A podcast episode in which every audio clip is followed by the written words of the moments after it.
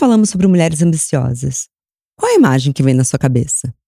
Uma mulher poderosa? Talvez sozinha? Talvez dura? Quando falamos de um homem ambicioso? Se você imaginou estigmas bem diferentes, está dentro da estatística. Existe uma disparidade grande de percepções do que a ambição faz com cada um dos gêneros. A ambição, para as mulheres, parece muitas vezes um palavrão. Porém, como já diria minha avó Odete, uma mulher ambiciosa é também uma mulher livre. Não à toa, em Handmaid's Tale, o primeiro direito que se é tirado das mulheres é a leitura, em seguida, suas carreiras. Afinal de contas, onde dói na sociedade uma mulher que sabe o que quer e acredita em si? Bom dia, Óbvias! Eu sou Marcela Ceribelli, CEO e diretora criativa da Óbvias, e no episódio de hoje vou conversar com uma empresária e comunicadora, Ignalda Cortes, sobre o real papel da ambição na vida de uma mulher.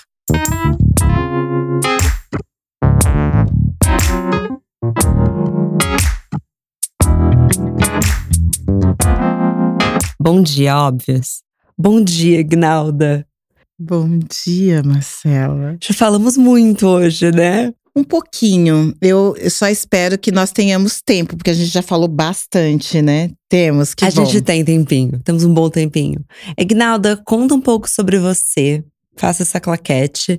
E qual que é a sua relação com o tema ambição? Vamos lá. Ignalda por Ignalda.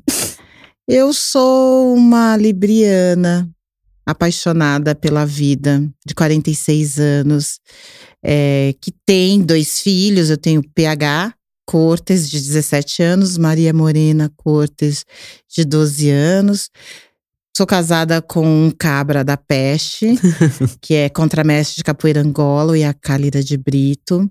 Tenho uma empresa que ela entrou no mercado para fazer a conexão de marcas com criadores negros lá em 2015, formalmente em 2017.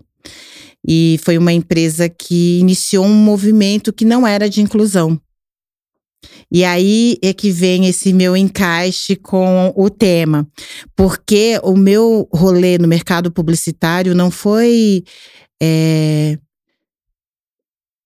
não foi pedir, eu não achava que teriam que ter negros ali, porque. E aí estava a fim de qualquer valor. Eu entendia o valor dos discursos, né? Porque eu estava trabalhando com pessoas, ainda trabalho com pessoas que eram ativistas. E eu sabia o valor disso. Então, é, e é o grande. A grande maluquice, né? Eu, até hoje, algumas pessoas, você tá louca de cobrar isso. É de falar assim, não, isso tem um valor. Claro que tem. E esse valor, ele ele tem eu tenho que explicar o porquê vale, mas não é, eu não vou me comparar ao mercado já colocado, porque a gente está falando de algo novo. E eu sei que se eu começar isso certo, eu vou abrir um mercado sustentável. E foi o que aconteceu. Hoje o mercado de influenciadores negros, ele existe, porque era algo que as pessoas nem sonhavam em fazer isso, porque afinal não vai dar dinheiro. Então ele existe, ele existe por quê? Porque eu consegui emplacar no mercado pessoas que assim, a gente colocando proporcionalmente hoje tem 500 mil seguidores e tem o valor de um não negro de 12 milhões. Olha que foda. Como que você conseguiu isso? Contando história. Porque não é somente sobre o que aquela pessoa está propondo, mas é toda a história que essa pessoa carrega. E o que, que a gente quer quando a gente faz essa conexão com a marca? Qual é o branding que a gente traz? Isso tem um valor, a tua história tem um valor. Eu sempre estimulo as pessoas, todas, negras e não negras, a conhecerem a sua história mesmo. Porque não é do acaso que a gente está aqui hoje conversando nesse podcast. É, pessoas antes de nós fizeram algumas coisas.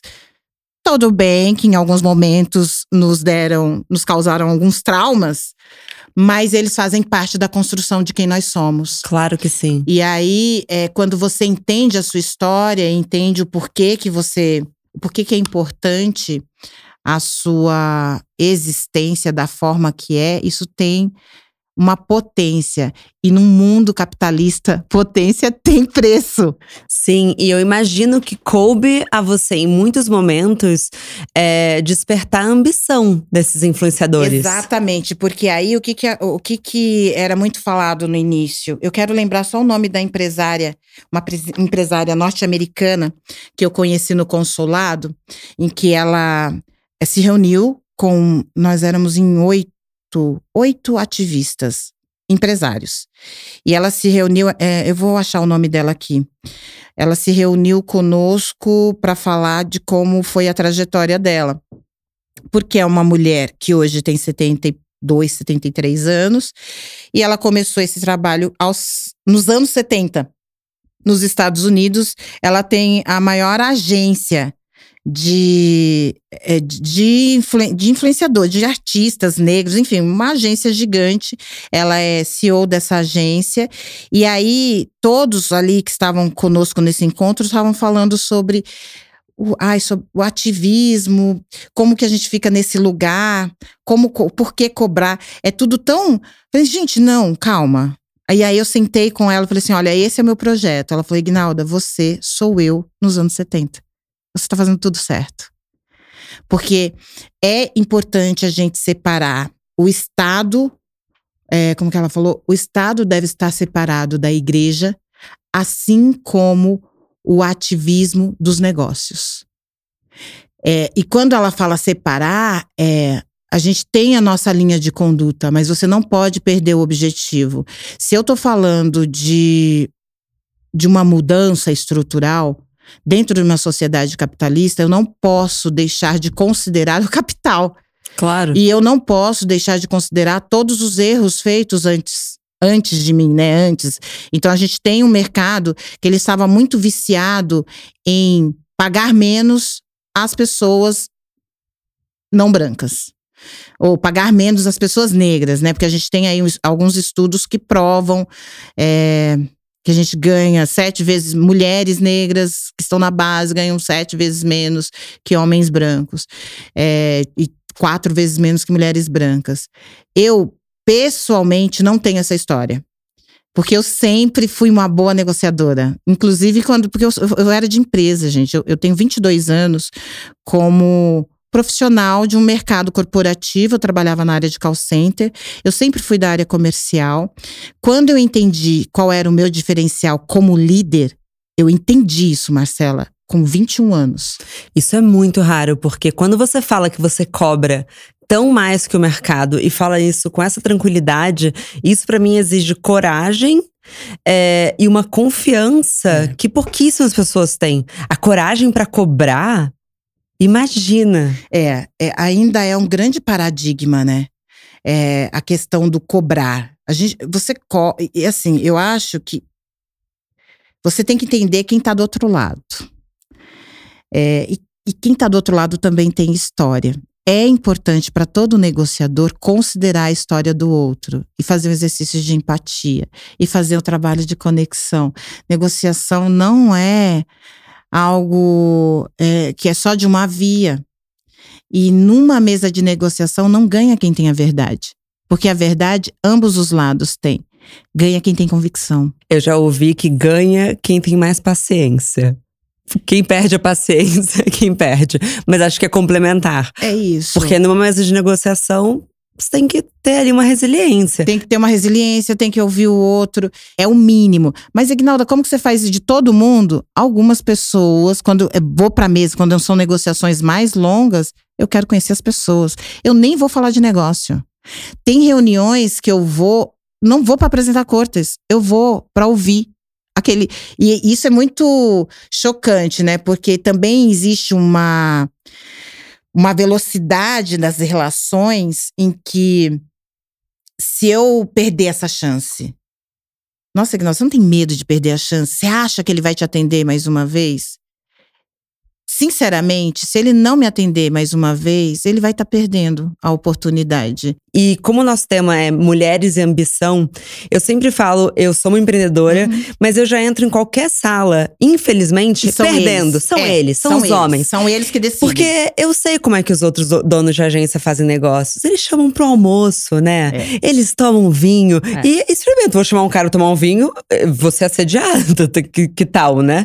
É, então, assim, só da gente estar tá no nosso gênero feminino, a gente se não sente que a gente já começa um pouco atrás? sempre começamos atrás. Agora, performar o que, que não se espera é a ambição. Sim. E aí, porque eles também aprenderam que existe uma performance feminina e que eles estão acostumados a dominar, afinal, né? É o, o patriarcado que manda nessa porra. Óbvio. Então, eles já. É bem psicológico o jogo.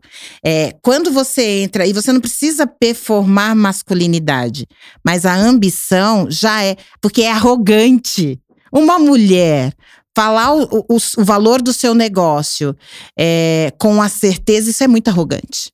É. E isso é, entra num lugar de conflito e você utilizar isso a seu favor, porque é um lugar de conflito que o coloca naquele momento do conflito, que ele fica bagunçado, ali você é, é aquela janela de oportunidade para você se impor com a sua feminilidade e, é, e jogando as cartas.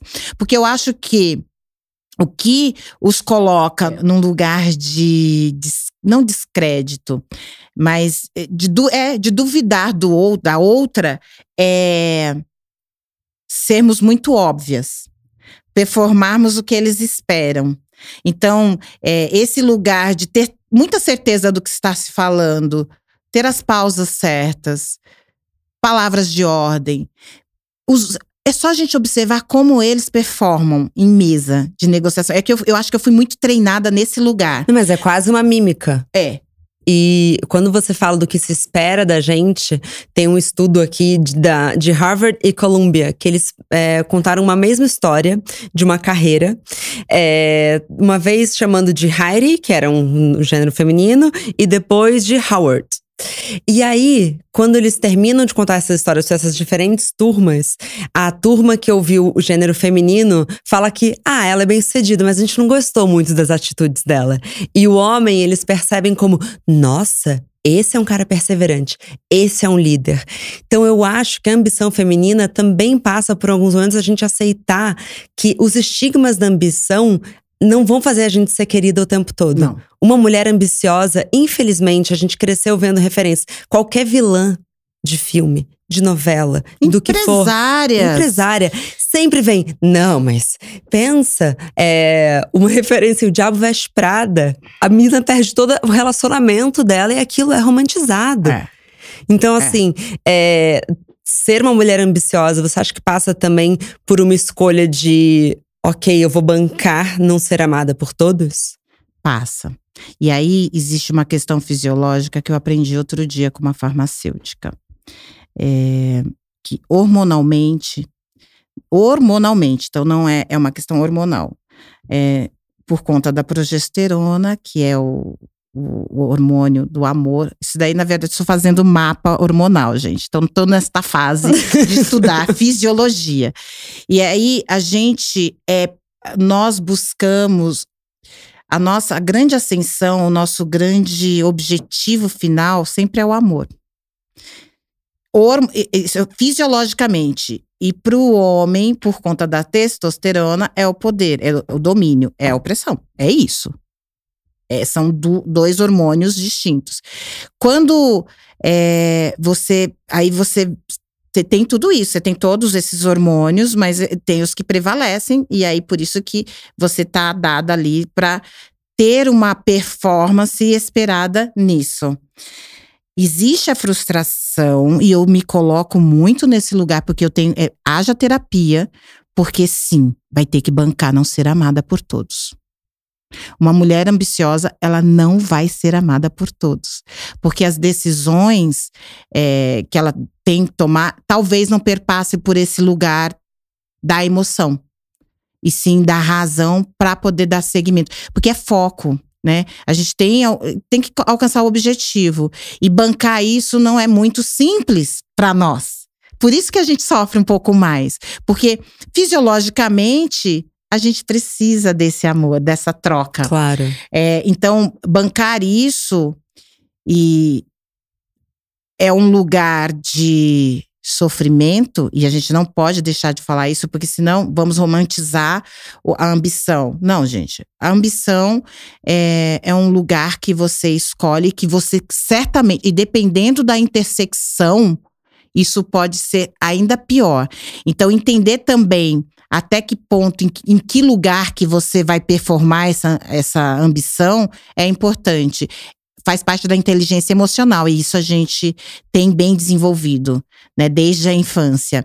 Então, assim, onde e como você vai performar isso é importante. No mercado de trabalho, no mercado, o mercado que você pertence, sim, você vai ser comentada pela pela forma de negociar, pela tua agressividade e talvez até várias falácias serão dadas por conta desse dessa performance. Que um que para um homem isso e isso é mulheres de um e homem. homens vão falar de você. Claro. E agora um homem não é um, é, no, é natural. Natural, na verdade ele é firme. Não, exato, ele é firme, ele tá é o que se espera de um homem. Mas uma mulher, não, ah, não, mãe. Ou tão doce, com uma imagem tão frágil. Cuidado com aquela guria, hein? Você Aquilo é uma cobra, porque é, é isso. Aonde você entrar. Não, tem uma. Eu não lembro, foi uma marca um diretor, um gerente de, de, digital de uma marca falou assim, Ignalda, quando eu soube que fulana tava com você, eu falei assim, gente, vai ser, ai, vai ser cara. aí eu falei assim, isso é ruim? Ele falou assim, não, mas eu falei assim, meu, eu vou ter muito trabalho para negociar, porque tá com a Ignalda. Eu falei assim, isso é ótimo, é ótimo isso que é vocês ótimo. vejam assim, porque algumas pessoas já falam assim, ah, Ignalda, você já é conhecida por isso. Eu falei assim, é ótimo que seja. Porque é importante que esse lugar fique demarcado. Quem performa sempre isso, tem um quem domina esse mercado são os homens e, e, tá e ninguém fala de nenhum deles que cobra tanto quanto eu. Eu sou o comentário. E por quê? Porque é surpreendente uma mulher negra saber cobrar o valor que tem que ser cobrado. Então, vamos nos acostumar. Vamos naturalizar essa presença. Porque eu. E, e outra, fui é, treinada assim por homens brancos. Quando eu falo de mesa de negociação, quando eu falo de. É, enfim, foram 22 anos tendo essa performance de presidente, diretor, aquela brigaiada de um monte de macho, um querendo ser mais do que o outro. Você vai aprendendo o qual é o jogo, como fazer. Eu lembro que tinha um diretor meu que falou assim: melhor você falar. Porque quando você fala, todo mundo para. Então, isso foi me fortalecendo. Você sabe o resto do seu mapa? Hormonal? Não, astral. Ah, mapa astral. Então vamos lá. Eu, sou Libra, uhum. com ascendente leão e lua em touro.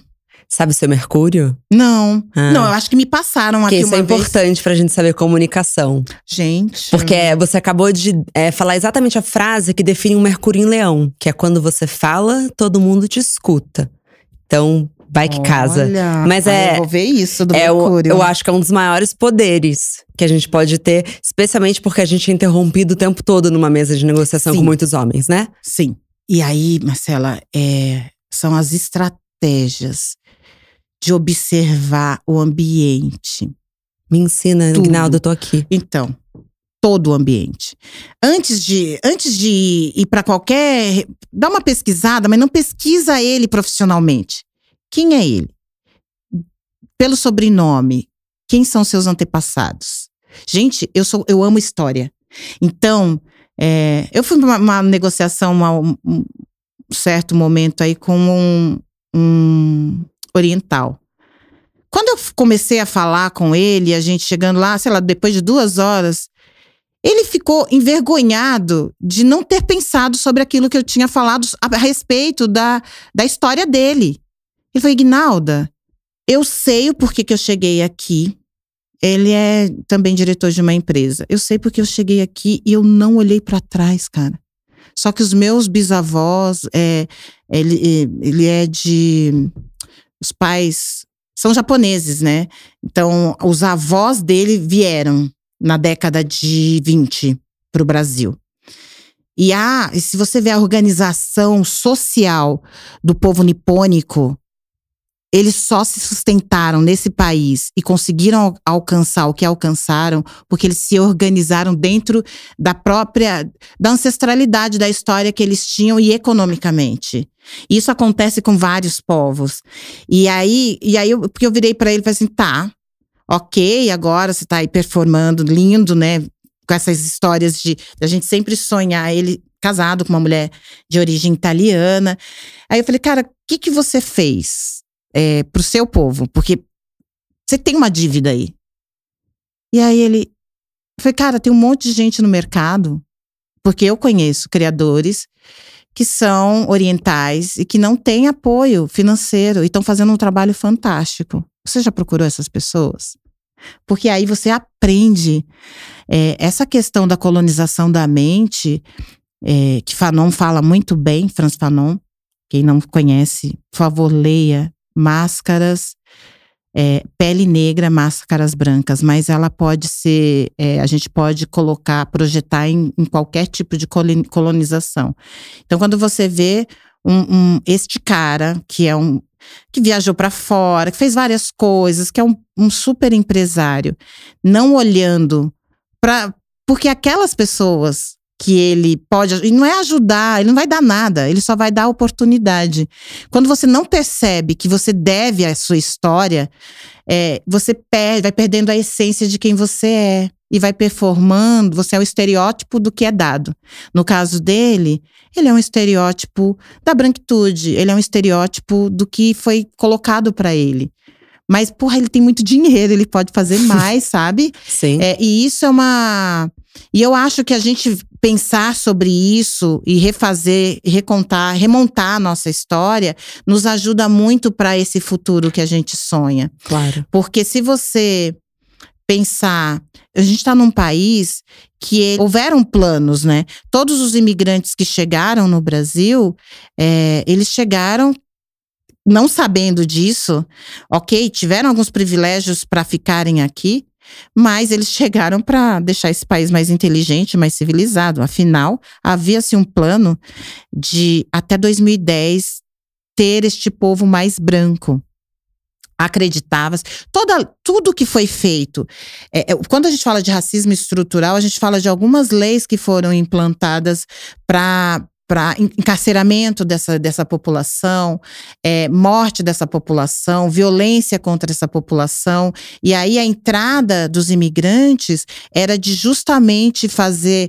essa mistura e aos poucos, se acreditava que em 100 anos a população brasileira seria branca, logo mais civilizada.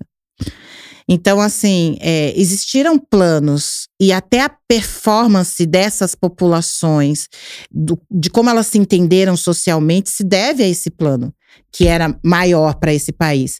Então, quando você fala assim, ai, é, o racismo, ele de fato, ele privilegia e, e, e, faz com que as pessoas da base continuem na base, essas pessoas brancas que se privilegiaram disso também seguiram modus operandi. Então, quando a gente fala de mulher, mulheres e ambição, a gente fala de muitos desafios, mas quando eu falo de mulheres negras e ambição. Eu, nem é nem, nem pensado esse lugar. Mas como assim? Não é pensado esse, esse lugar está negado para tá dado, é negado para as mulheres. Para a mulher negra que está estabelecido aí uma ordem de subserviência. Imagina. Não, eu teve um, um dos e-mails que eu mandei eu lembro de uma negociação, não vou falar marca, porque é uma marca que eu, eu acredito que a gente trabalha muito bem junto, mas a primeira e a gente, eu pedi um valor X lá, e a criadora falou: Ignalda, pelo amor de Deus, é uma viagem internacional, eu vou de graça, vai ser a minha primeira. Calma. É uma viagem internacional que você vai trabalhar. E você vai trabalhar todos os dias. E não vai ter folga. E a gente vai ter que entregar. Então, não é uma diversão, não é uma viagem a passeio. A gente vai ter que cobrar isso direito. Porque se eu não estabeleço o seu valor agora, isso foi em 2017. Se eu não estabeleço o teu valor agora com essa marca, nunca mais eu vou conseguir. E fazendo os e-mails de negociação, ok, fechamos um valor bonito, ainda me levei, tipo, me coloquei no, no bolo, consegui ir nessa viagem. Quando eu cheguei no aeroporto, porque ninguém sabia quem eu era, fisicamente. Uhum. A pessoa que estava negociando comigo, ela olhou para mim, ela, eu nunca poderia imaginar que você era essa pessoa. Eu deixei passar, era um primeiro contato nosso. Nossa. E a gente ia passar dez dias numa casa. E aí depois foi isso, meu, se oportunizar conhecer é a melhor coisa. Quando ela falou isso, primeiro que eu vi olhos brilhantes, vi uma bochicha rosa, é, vi uma menina adorável. Eu não consegui enxergar, eu não me propus a enxergar é, o quão racista e racista e machista era a frase. Porque, assim, o machista não tanto porque ela sabia que estava falando com uma mulher, era Ignalda. Mas ela imaginava uma, uma mulher branca. Uhum. Porque e depois a gente ficou numa casa, gente, não foi em hotel. Ficamos numa casa todos juntos. E ela aí ela fala sobre ela fala você me surpreendeu em vários, em vários, em vários, vários em vários graus assim. Porque a todo momento no e-mail você era uma pessoa um pouco dura, formal e estava, você estava muito certa do que você queria. Você não amoleceu. E aí, quando chega, Ignalda, você é doce, você é uma mãe, você parece que vai abraçar todo mundo, você é muito doce. Então, é, é, é um choque. É, ligar esta imagem àquela pessoa do e-mail, eu falei assim, tá, mas o porquê que você pensa comigo? E aí a gente fez um exercício como você imaginava essa mulher. Eu, aí os olhinhos, aqueles olhinhos brilhando, começaram a lacrimejar. Eu falei assim: não precisa falar, porque eu sei como você imaginava. Agora. E aí, e aí foi uma convivência de 10 dias que claro. trouxe uma mudança estrutural para dentro da organização dela, porque ela tem um cargo de poder. E ela enxergou várias coisas a partir da convivência conosco, que era eu e a, a influenciadora, as únicas pessoas negras do rolê, num grupo de 20 pessoas. E aí ela. E eu, eu, eu não tenho, eu tenho muita tranquilidade de ser quem eu sou. Então, ó, essa pessoa que é ambiciosa é a pessoa que adora uma prosa. Essa pessoa que é ambiciosa é uma pessoa que adora um cafezinho. Sabe? Uma prosa boa, um abraço. É a mesma pessoa, eu não Mas preciso. Mas é um exercício para você? Ser ambiciosa? Não, se colocar assim no e-mail. Sendo que, na sua essência, eu imagino que você já é Ignalda que, de fato, dá vontade de te abraçar o tempo todo. eu, eu, eu, do que eu tô vendo, isso é a sua essência. É. Mas eu imagino que você no ser dura no e-mail… Eu acho que eu me construí daquele jeito. Então, não é difícil para mim. Não é, tipo, é como tomar café. É como tomar banho. Mas eu imagino que para quem eu ainda devo... não tenha isso naturalmente, Ai, seja importante falar, gente, seja, dá para construir dá isso. Dá para construir isso. Então, assim, como que é essa foi essa construção, se a gente falar em processo? É, eu passei, falei que eu trabalhei com call center e eu fui, eu fui rapidamente da área de vendas, eu fui para back office. E no back office eu era orientada, eu trabalhava com Procon. E eu era muito orientada por advogados na forma de escrever e-mails. É, então, assim, teve. Gente, foram dois anos fazendo isso. Tem uma construção, uma, uma forma de que é importante, que talvez seja uma performance esperada de um homem. Pode ser.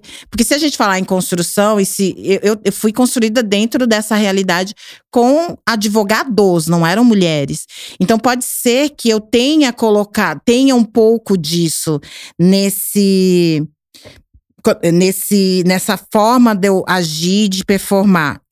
E a gente não pode desconsiderar isso. O que eu acho que a gente não pode deixar é a nossa a potência da gente ser quem é. Mas é, quando você está falando em hackeamento, você tem que entender que a linguagem que o outro entende, que ele compra, talvez não seja a que a gente quer, de fato. Mas a, a, o que a gente pode aprender para convencer o outro. É um jogo. Então, quando você fala em jogo, você tem que aprender é, a partir de muitos treinos, né? Muitos e muitos e muitos treinos, você consegue imaginar qual vai ser a jogada. É que eu tô pensando no. Não jogo xadrez, é porque eu tô pensando na dama mesmo, que é o que eu jogo. É, mas quando você, você, você consegue, depois de muito treino. Então, uma coisa que eu acho que a gente não pode é, também se cobrar é a frustração de perder. Porque o perder é, faz parte do processo de aprendizado. E, eu, e o que eu percebo que há uma cobrança. É no mercado.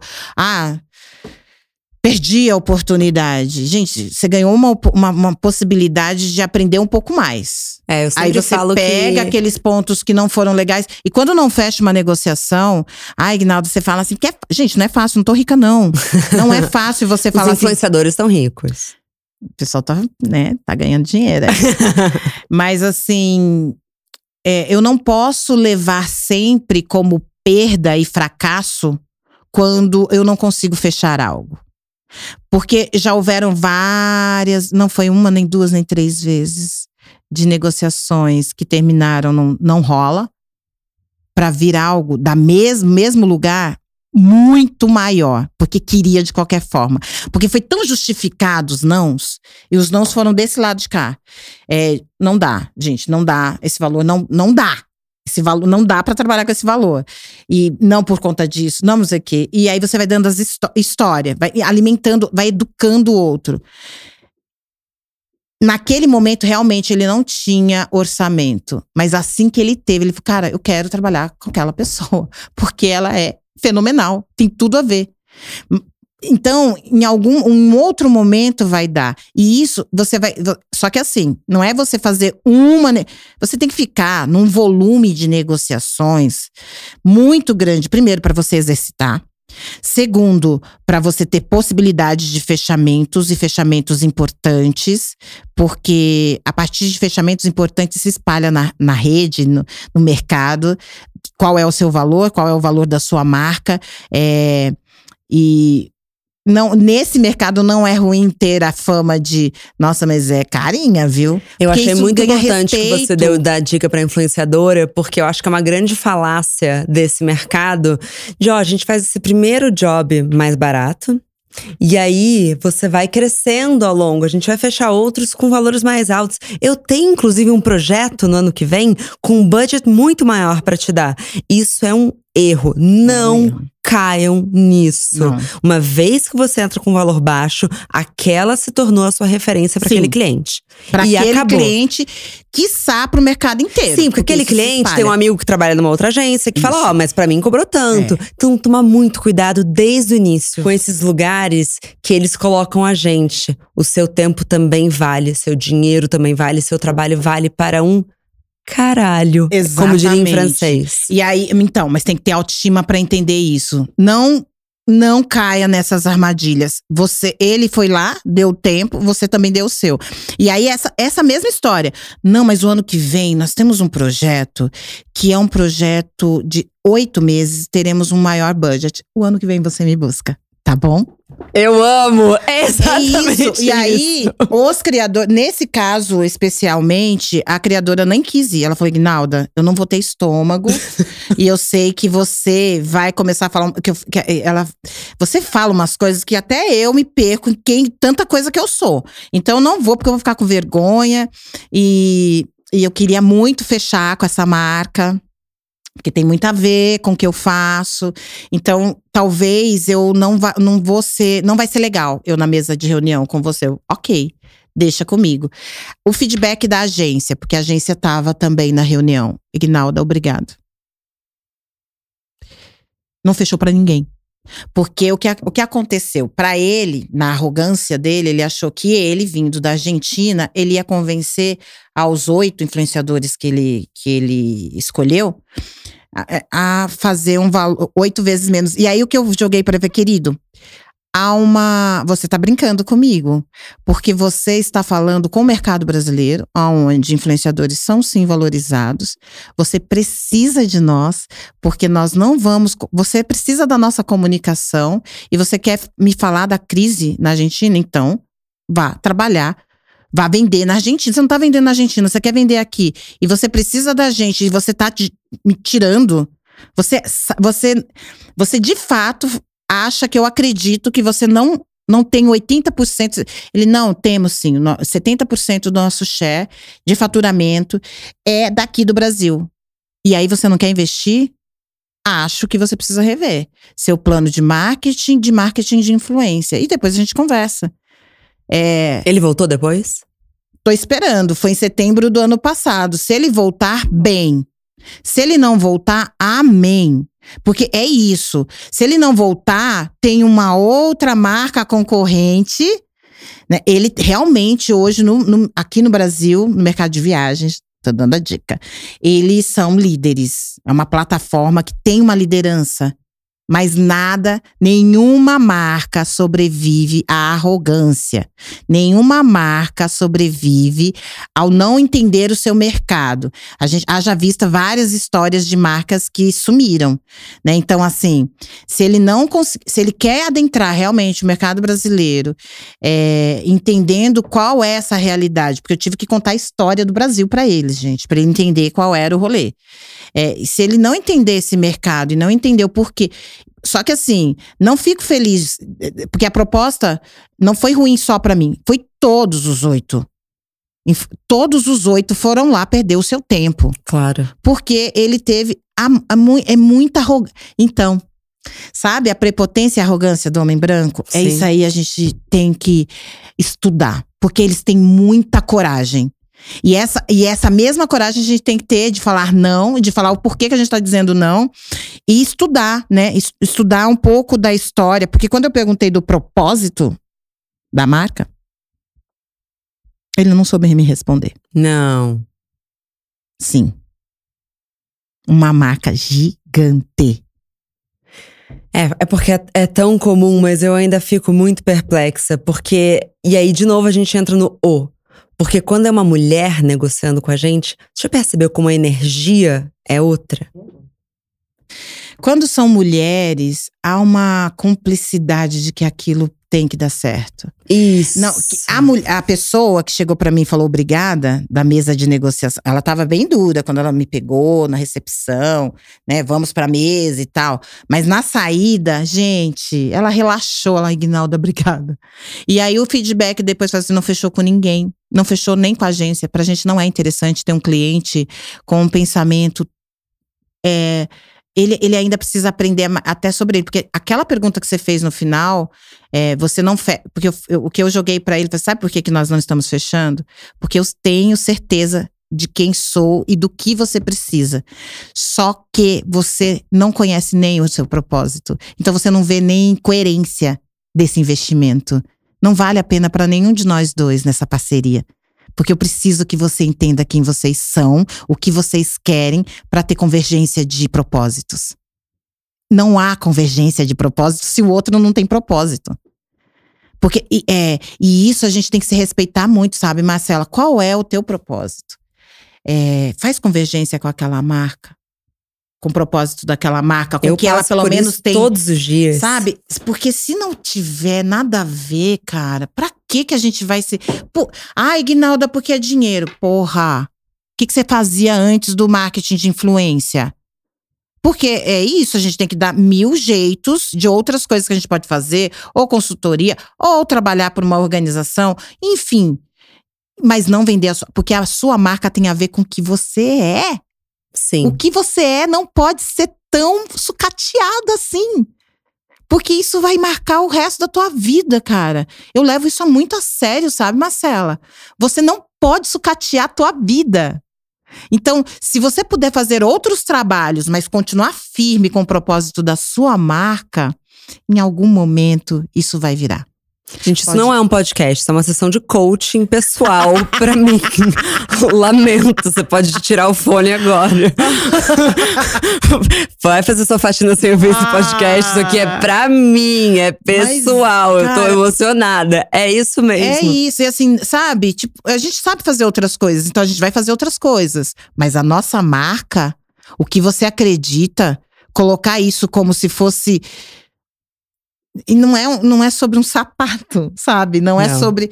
É a, a sua marca, ela tem a ver com o que você acredita, no âmago do seu ser. Como que você vai colocar isso de qualquer forma? Ah, não. Eu preciso dessa marca para me estabelecer no mercado. Muda a ordem. A marca precisa de você As Porque- marcas precisam muito da gente, não dá Porque esquecer você, isso. E aí, quando você se coloca nesse lugar, e não é um lugar de arrogância, é um lugar de certeza de quem você é. Quando você se coloca nesse lugar, é, isso também se espalha. Nossa, é, vamos dar um exemplo de uma marca, de uma banda, é, que hoje pode ser até comum se fazer sucesso, porque a gente tem outras redes, né? A gente tem internet e tudo mais. Mas se a gente pegar o Racionais e a convicção do Mano Brown de não entrar numa grande TV, numa, numa grande rede de TV. Ele nunca colocou o pé lá, gente. Ele nunca colocou o pé lá. Eu tô falando de um cara que cresceu na década de 90. E ele, eles são unânimes. E para todas as classes sociais. A forma com a poesia deles é única. E eles conseguiram se estabelecer no mercado assim. Até hoje, ele é hoje. conhecido por essa fama. Ele não se rendeu, porque ele estava contra o sistema. E ele não se rendeu. E ele não se rende. É, E não, nunca teve medo de um isolamento. não teve. Gente, é, há dois anos atrás teve um. Deixa eu ver, vou te falar. É, teve, teve um show num, em algo gigantesco de uma multinacional, a maior do mundo, aqui no Brasil, em que eram. ah, o palco era é, octa- oc- octagonal. E aí é, os palcos eram pequenos, eram para quatro integrantes. Ah, o Racionais é, não sei se é oito ou doze. E aí ele mandou. Não, e mandaram um valor legal, viu? Pagando direitinho, pagando como se fosse os 12. Não vou. Só vou se couber todo mundo. A empresária dele, né, é, ela falou assim, é importante pra gente tá com essa marca. Tem uns boletos aqui, então, mano. importante pra gente. Não vou. Se não for todos, não vai ninguém. Gente, com o perdão da expressão, ele cagou pra marca. E ele fez o que ele acreditava. Ele não foi. E depois, só agora, né, nesse último ano, fez aí o, a fe- a- essa comemoração de 30 anos de Racionais. Como o Jay-Z não foi pro Super Bowl. É isso! Mas queria um exemplo feminino. Porque Um- me parece que exe- pros homens é mais fácil fazer esse tipo de coisa. Essas escolhas. É. Vamos, deixa eu ver, mulheres que fizeram escolhas de não fazer. Eu, eu não sei, se- mas é que é, é isso, né? Pode beirar o lugar de. É, mas cadê ela hoje? Isso. Porque, por Esse exemplo, a Ana Paula Arósio, ela, Sim. ela fez escolhas bastante radicais de não fazer mais o que estava sendo proposto para ela fazer. E o resultado disso é ela sumiu da mídia. Mas quem disse que isso não era um objetivo dela, que ela não queria isso para a vida dela? E isso pode ser entendido como um não sucesso, mas a gente não sabe. É uma história que ela não está contada, até porque talvez ela não queira contar. Mas é, é que eu estou tentando lembrar de mulheres que fizeram escolhas. é, isso, assim, na história, a gente tem. Quando a gente fala, por exemplo, Teresa de Benguela, ela teve. Eu acho que é Teresa de Benguela. Ela assumiu o quilombo quando é, era uma- o marido dela, que era o líder, Piolho, era o líder do quilombo, e ele partiu. E aí eles tinham uma administração que tinha uma assembleia para votar. Ela não. Ela ignorou a assembleia. E ela se auto colocou, se autoelegeu líder do quilombo. É, teriam escolhas para. Eu vou colocar essa, esse fato histórico, porque hoje se fala muito de Teresa de Benguela, tem projetos Teresa de Benguela. E Teresa de Benguela foi uma, uma líder quilombola que ela conseguiu administrar, ainda assim com a Assembleia, e conseguiu se impor num lugar e num momento que eu não sei se ela. É, a escolha dela poderia ser a de fazer parte do conselho. E ela escolheu liderar. O porquê que essa fez, ela fez essa escolha? Porque ela era uma líder. E a gente também não sabe se não era ela que administrava, na verdade, é, que o piolho era o que estava na frente, claro. era o marido. E, e eu, eu entendo, quando a gente lê essas histórias, eu entendo que essa mulher sempre esteve ali. Porque ela ficou muito à vontade de assumir a liderança. E, não, e, e outra, não, como que você consegue se autoeleger e não ter uma revolta? Ela ficou, ela segurou a onda. Se o povo entendeu que ela poderia sim assumir, é porque ela já tinha esse papel. Mas ela tinha uma escolha de não estar nesse lugar, porque esse lugar é o lugar de vulnerabilidade. O líder é a, a primeira cabeça a ser caçada. Sim. Então, porque você termina com uma revolução quando você caça o líder. Isso é muito forte o que você está falando, porque eu acho que a liderança é sempre conectada a poder, mas é muito ignorado o lugar de vulnerabilidade que você se coloca. Essa escolha de Teresa foi uma escolha muito melindrosa, porque era certeza da morte. A primeira a morrer seria ela. Então, essas. Mas de onde parte? Ela já ela era uma líder. E ponto. E ela tinha. É, é o que Mandela falou, né, no discurso dele lá na, no tribunal. É, se eu vivi por isso, eu morro por isso. Então, essas escolhas, eu, gente, eu estou falando de casos extremos, porque nós estamos vivendo numa realidade para as mulheres que ainda não é uma realidade confortável. Nós ainda estamos promovendo revoluções. Não adianta a gente querer. É, é, a gente só se disfarça com as maquiagens que a gente ama, com o autocuidado quando a gente pode e tem tempo de ter, é, a gente vai disfarçando essas dores, mas elas estão aqui, latentes. Elas, é, os nãos que a gente a gente escuta não o tempo inteiro. Nós temos a nossa competência, a nossa vulnerabilidade, a gente tem a todo momento provocada. É, então, obviamente, vai ser sempre melhor para as próximas gerações sempre foi muito mais duro para as que vieram antes Sim. da gente. Mas nesse momento, todas as mulheres, todas, mesmo as que a gente não concorda, que estão em cargos de liderança, elas têm dores que haja nem psicanalista consegue lidar. E não dá também para voltar atrás. Porque se a gente é. não fizer isso, quem vai fazer? Não me parece, às vezes, que a ambição foi uma escolha minha. Não. Parece que eu nasci com um negócio. Você tem que ter. Porque se você não tiver ambição, você não avança. Se você não tiver ambição, você não é respeitada. Essa língua eles entendem. Os homens nos respeitam a partir da ambição. Sim. É, é, quando você, por mais que naquele momento dê um conflito de imagem, gênero e performance, esse conflito para nós é saudável na cabeça deles. Então, o tapa. Gente, e, e busque mesmo é, é, olhar, observar o jogo. O tapa na mesa firme, ele é necessário. Você tem que se impor em alguns momentos. É, a dobrada de perna em alguns momentos também é necessária. A gente tem que entender quais são os jogos e como convencer o outro. E, e assim, e se é mulher, não menospreze a inteligência de uma outra mulher numa mesa de negociação. Sim, isso é muito importante de ser colocado. Porque assim, lembra que ela pode também ser, ter sido socializada com maniqueísmos e com é, uma forma bem patriarcal de agir. E ela pode considerar que você é frágil. Cuidado, é não se luda com uma não sororidade numa é, mesa de não negociação. Não calma, não é? Ela chegou ali, irmã, calma. Calma. Calma. Pode ser muito melhor negociar com uma mulher. Mas o jogo não acabou. O jogo não acabou. Mas numa mesa de negociação, entenda os sinais. Entenda quem é essa outra pessoa, o que, que ela quer, por que, que ela performa.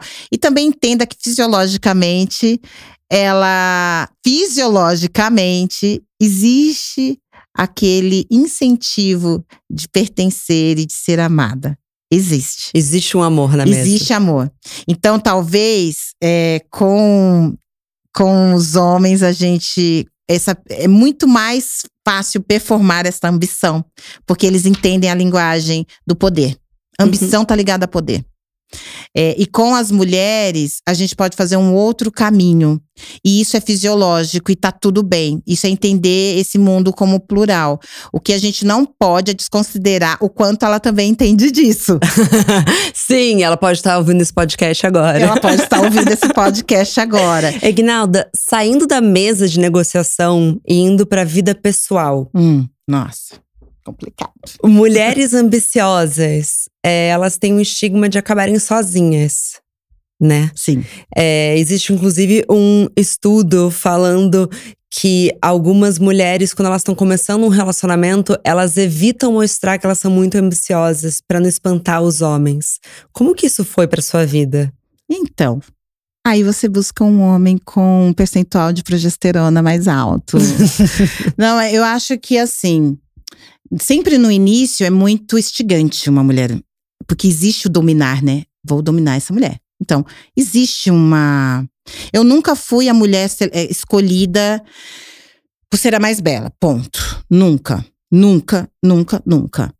Eu sempre fui a pessoa porque era articulada, porque falava bem, ou porque era eu que escolhia.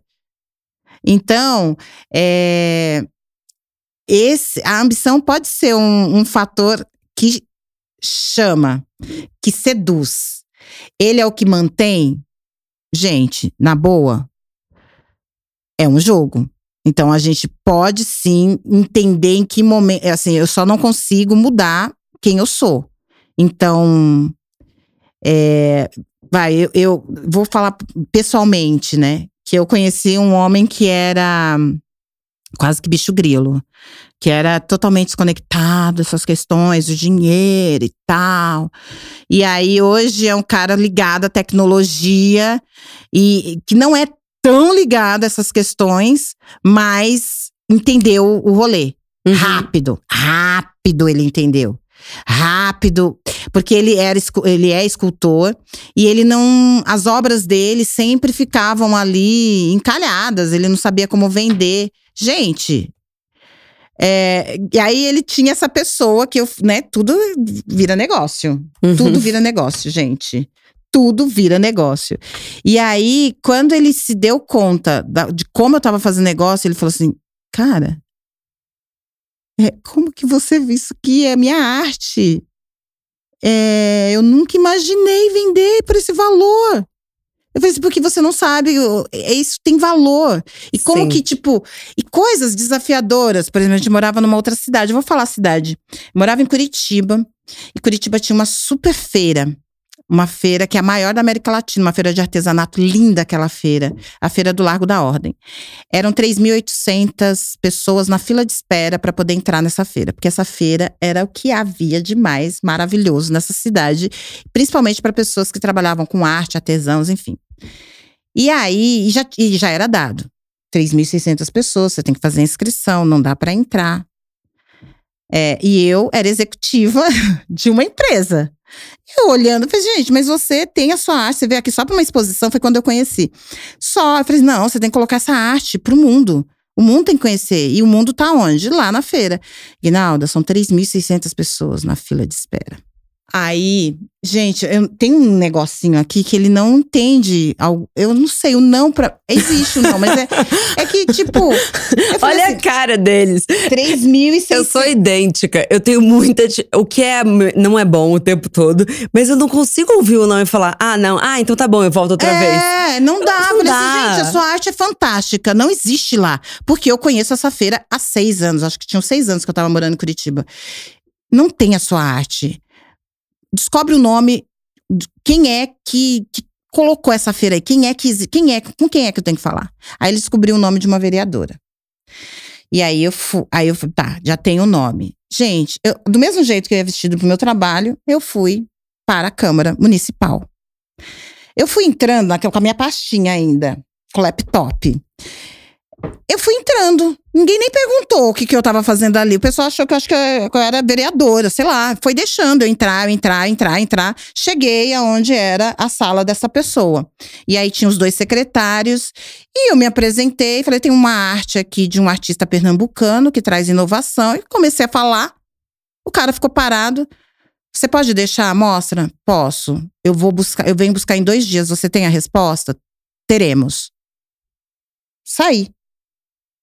Voltei em dois dias. Ignalda, você está ganhando uma licença provisória para o artista expor na feira até que a gente co coloque uma licença fixa. Mas nesse momento ele vem como uma pessoa de fora que está trazendo. Realmente, nós não temos esse. Ele só está entrando porque ele tem algo que ninguém lá na feira tem. Então ele está entrando como um convidado. Mágico. Então, assim. Sim. Sabe, é de um lugar, tipo, é você entender o valor do que você está fazendo. Agora, senhoras e senhores, se você só está replicando o que já existe, sinto muito. Porque isso, é, a gente só consegue esse espaço com autenticidade. E, e você tem que fazer um exercício de, de se olhar e de entender o seu produto, é, o que ele traz de fato de diferencial. O que é, é qual é a proposta? No que ele transforma? O que ele traz de valor? Porque é isso que vai fazer com que você seja indiscutivelmente é, aquele valor, ou tenha indiscutivelmente aquele espaço, ou possa participar indiscutivelmente daquela exposição. É. Eu sempre falo que as minhas palavrinhas mágicas são disciplina, porque eu sempre fui muito disciplinada, estudo muito. Até hoje, quando eu me proponho a fazer uma coisa, eu eu sou assim, é de, de fato, assim, se me propor a limpar esse chão, você vai comer dele, como diz Gisele Bündchen. É, é. E tem um quê de coragem, que tem a ver com ambição também. Mas a coragem sozinha, ela precisa de disciplina. Precisa. Então eu acho que é, é, é isso. Também não esquecer que a ambição sozinha, calma. Mas o que, é, que, você tá trazendo pra essa mesa? Passa, aí, senão você pode passar por arrogante e louco. Que é a ambição vazia, que é a ambição que tem um estereótipo tão ruim. Mas trazendo de novo pros relacionamentos, o que eu acho que você traz com essa história é que, na verdade, quando as mulheres escondem a ambição delas, elas podem estar tá também negando o melhor que elas podem Exatamente, trazer no relacionamento. Tipo, é isso. É, eu. É, quem é que você tá buscando? Porque tem uma questão também que a gente tem que avaliar. É, você está buscando uma cópia de você mesmo? Dois bicudos se beijam? Ai, Ignalda, mas eu só me atraio por aquele que eu admiro. Cuidado. Cuidado com o que você admira. Vai fazer uma análise para entender, porque senão você está buscando sempre alguém que vai te colocar em zona de conflito. Cara, vai ser feliz, vai gozar. Porque você escolher uma pessoa que vai sempre se confrontar com a sua essência, te colocar em xeque, porque você é foda, porque você é feliz, porque você manda na porra toda, ele, ele não quer que você performe aquilo, porque aquilo faz com que ele se sinta menor. Ele vai precisar de terapia ou você troca de, de pessoa. Ele ou ela, né? Porque a gente também não pode claro. romantizar as relações é, é, homoafetivas, porque existe também essa questão de você performar toda essa visceralidade com a vida e com as coisas, essa intensidade, e o outro querer é, abafar isso. Não vou dizer que eu já, já tive várias crises no meu casamento por conta dessa minha performance, e eu não consigo mudar. É, e eu sempre coloco ele para avaliar o que que ele está buscando. Você está buscando que eu me sinta triste e por isso eu performa, eu, eu, eu tenho uma menor performance e, e isso vai fazer com que você se sinta feliz? Não. Esse é um problema seu, resolva com você. Eu sofro, não quer dizer que isso seja fácil. Claro. Eu sofro, eu choro, é, mas eu não tenho como mudar a minha essência, eu não tenho como mudar a minha. Eu não consigo ser diferente, eu não consigo não buscar, não sonhar, não querer. E não consigo não ser. É isso, né? Que às vezes os conflitos em casa, às vezes, nossa, você é muito. Ignalda, menos. Segura a respiração, você é muito mandona. Eu tenho que segurar, respirar. Eu tomara, ele não vai escutar esse podcast. Gente, mas assim, existem algumas questões né, que a gente começa a treinar. Por exemplo, é, eu não sou tão sensível de, ai, dar um oi durante o dia. Porque ah, já me, eu, você me ama, eu te amo, tá tudo certo, a gente se encontra à noite. já tá dado. Tá, tá dado. Ele é sensível, ele precisa desse. Oi, amor, não sei o quê. O que que eu faço, gente? Eu sou uma pessoa que aí eu tô focada, eu não consigo ser. A, eu não dá para juntar tudo, amor e trabalho e fo, Não dá. Porque já tá certo, já deveria estar tá resolvido. Mas para ele, não. E aí, eu venho com esse expertise da negociação. Com a negociação você não você coloca no lugar do outro, você não entende o outro.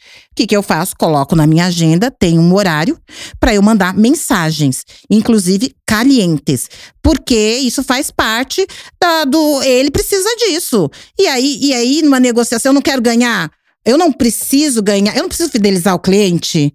Então, gente, é, é levar como um, é um negócio. Então você coloca, coloca na agenda, resolvi isso, porque realmente era uma fa... eu não conseguia. Mas e é, aí... engraçado você falar isso porque essa é a mesma reclamação do meu relacionamento. Que então, que você é mas... é muito focada, você é muito É que falta desliga. um pouco de atenção, mas não é. é. Mas é isso, é um modo de foco e eu acho que, desculpa, essa coisa do modo ambição, mas eu acho que é importante isso que ele você traz. ele ouve esse podcast. Ele tá ali, amiga. Ai! Põe na agenda, desculpa, mas põe na agenda. Mas você falou botar na agenda, ele fez assim pra mim. Pode colocar.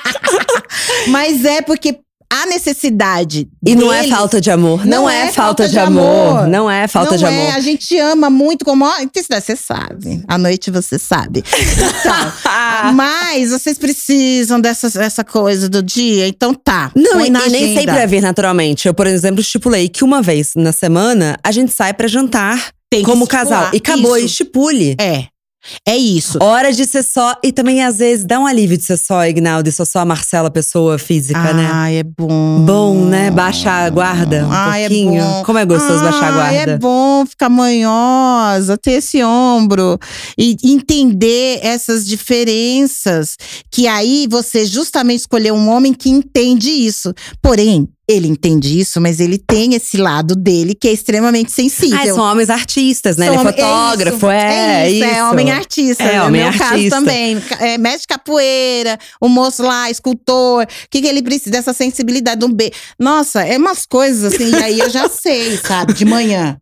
Aquele beijo. Não social. pode sair de casa sem não, dar beijo. Imagina, não, e não pode ser beijinho. Bitoquinha, bitoquinha não pode, tem que ser aquele beijo apaixonado. Ele gosta, eu acho que sei lá, assistiu muito filme, que ele gosta de pegar na cintura, e aí vai dizer, amor, você tá bem? E aí pronto, já cumpri com a meta da manhã. Agora, tipo, duas, três horas da tarde, tá tudo bem aí? Você precisa de alguma coisa? Ele, não, preta. E aí foi muito engraçado que um, quando a gente, a gente já se separou, umas duas vezes a gente se separou. Na última vez foi o ano passado, a gente separou, gente, porque é isso. Às vezes você se enche, às vezes eu tô muito focada. Mas achei tudo, porque 15 anos, cabe uma gente, separação. Ai, cabe. A gente separou é, seis meses, quando fez sete anos. E o ano passado também. Ai, porque não sei o quê, porque eu não dou atenção, lá, lá, lá. Ai, tá, então tá me enchendo muito saco, então vamos separar. Separamos e ficamos, assim, separamos duas casas depois. Ele foi morar duas casas depois. Mas a gente se separou. E aí, é, e aí veio essas trocas, né, dele me falar o que, que ele precisava. E eu, puta, mas isso eu não, eu não dou tanta atenção. E eu fui avaliar, porque de fato, uma mulher ambiciosa e que quer ganhar o mundo, às vezes ela se esquece. E eu tenho ainda uma relação com as crianças muito próxima, com os meus filhos. Então, eles acabam indo tudo sempre são comigo, sempre fazendo comigo. Então, e ele fica afastado desse universo. Então, para ele deve ser solitário também, ficar olhando tipo que, gente, que porra é essa? Essa mulher fazendo tudo, ganhando o mundo e eu. Então, teve esse momento de crise, ele se separou. E aí, eu fui avaliar, fiz, não, vou repensar, vamos melhorar. O que, que dá para eu entregar? Olha, dá para entregar isso. E eu refiz a, a minha forma de pensar, acompanhar ele nas coisas dele, ok, sempre fiz. Mas eu comecei a pensar é, sobre se eu tava com a escuta ativa quando ele tinha as coisas dele que são importantes para ele para falar. Tá. Não é? É. E é. aí a gente, eu percebi que não. É, Porque é muito como, difícil. A, como eu não preciso trocar com ele as minhas questões, porque eu tenho outras pessoas, então Logo, eu também não dava bola para o que ele tinha. Então eu comecei a, sabe? E é isso, é você entender, tá, você é tão ambiciosa, você é tão faz todo esse exercício uma mesma negociação, as relações também fazem. Elas as relações pode, pessoais também dão trabalho. Dão trabalho. E aí você tem que ter um espaço para isso. E se você não conseguir, você põe no, no celular para despertar, gente. Coloca, dá uns recados para você mesmo. Olha, agora é a hora disso.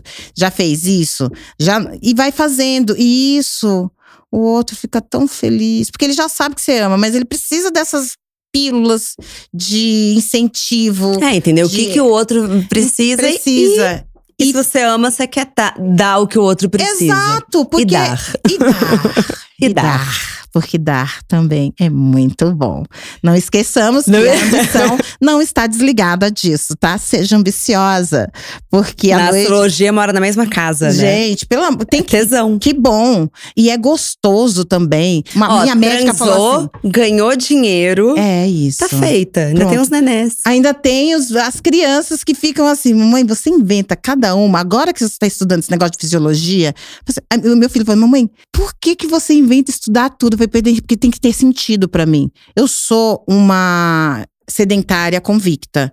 Pra eu poder fazer esses 30 minutos de aeróbico, eu tive que me convencer através da fisiologia, porque em outras, de outras formas eu não conseguia me, me, me convencer. Mas você tá convencida? Olha só, teve outro dia que eu precisava dormir e eu tava perdendo muito sono, precisava dormir. E aí eu falei assim: se eu subir a escada tantas vezes, é, a adrenalina vai subir e na hora que baixar, a temperatura do corpo vai baixar e eu vou ter sono. Só de eu pensar isso, eu dormi profundamente. Só de eu pensar, a pessoa é tão sedentária que só de pensar em fazer atividade física pra cansar o corpo. aí eu falei assim, mas ontem, tipo, ontem eu cheguei, era umas 11 horas, aí eu fiz essas, esse negócio da, da, da escada lá, porque eu tenho que bombar mais sangue pras minhas artérias, pro oxigênio e, de fato, pro, pro músculo do coração. Por quê? Porque eu quero viver mais e melhor. Então, essa projeção também de vida, outra questão muito importante. Mulheres é, assim, homens duram. Então, a, a média de idade para os homens 72 anos, para as mulheres, 85 anos. Para a gente ter qualidade de vida, a gente tem que se cuidar e não vai ser só uma profissão. Então, até os 42 eu tinha uma profissão. Eu tô projetando uma nova profissão aos 64. Eu mudar, sabe, para uma outra coisa. Não sei o que vai estar rolando de Sim. novo, eu vou lá estar fazendo. É, vou formar uma empresa para essas crianças cuidarem. E, e eu vou fazer. E assim, sabe, ter planos. Porque se vai durar até os 85 anos, Tem muita coisa pra tem acontecer. muita coisa para fazer. Tem muita, coisa, pra mudar. Pra mudar. Então, assim, até os 85 anos tem que ter muita ambição pra viver, pra, né, para fazer coisas novas, pra construir. A gente tem muita coisa pra construir, Marcela. Temos Isso é mesmo. só o começo. Imagina, daqui a 20 anos, o que a gente já vai ter construído, o que essa construção vai fazer parte da vida de outras meninas, de outras mulheres, e o que de novo a gente pode fazer. Eu- Fica aí essa essa reticências ou essa pergunta, o que de novo a gente vai poder fazer? Porque não essas é, é, não começou conosco e não vai terminar conosco. Mas a gente vai ter mais tempo do que as nossas ancestrais tiveram para fazer. Ignalda, você é muito maravilhosa. Eu tô completamente apaixonada. muito obrigada. Obrigada a você, obrigada pela sua empresa. Eu já conheço a Óbvios. Em, teve um trabalho que vocês fizeram com a Debore que eu não. Sim. eu, não, não- eu não participei ativamente, mas eu vi as escolhas que vocês fizeram. O trabalho de vocês é tão sério e tão importante. Obrigada, não Ignalda. perca isso de vista. Não deixe ninguém falar que isso vale menos do que vale, porque isso é importante e é importante que vocês prossigam. E os companheiros e companheiras que entendam essa nossa é, visceralidade com o nosso propósito. Perfeita. Ignalda, obrigada. Tenho certeza que quem tá ouvindo amou esse episódio. E vocês já sabem, comentários e sugestões sempre com carinho no bomdia.óbvias.cc. Bom dia, óbvios.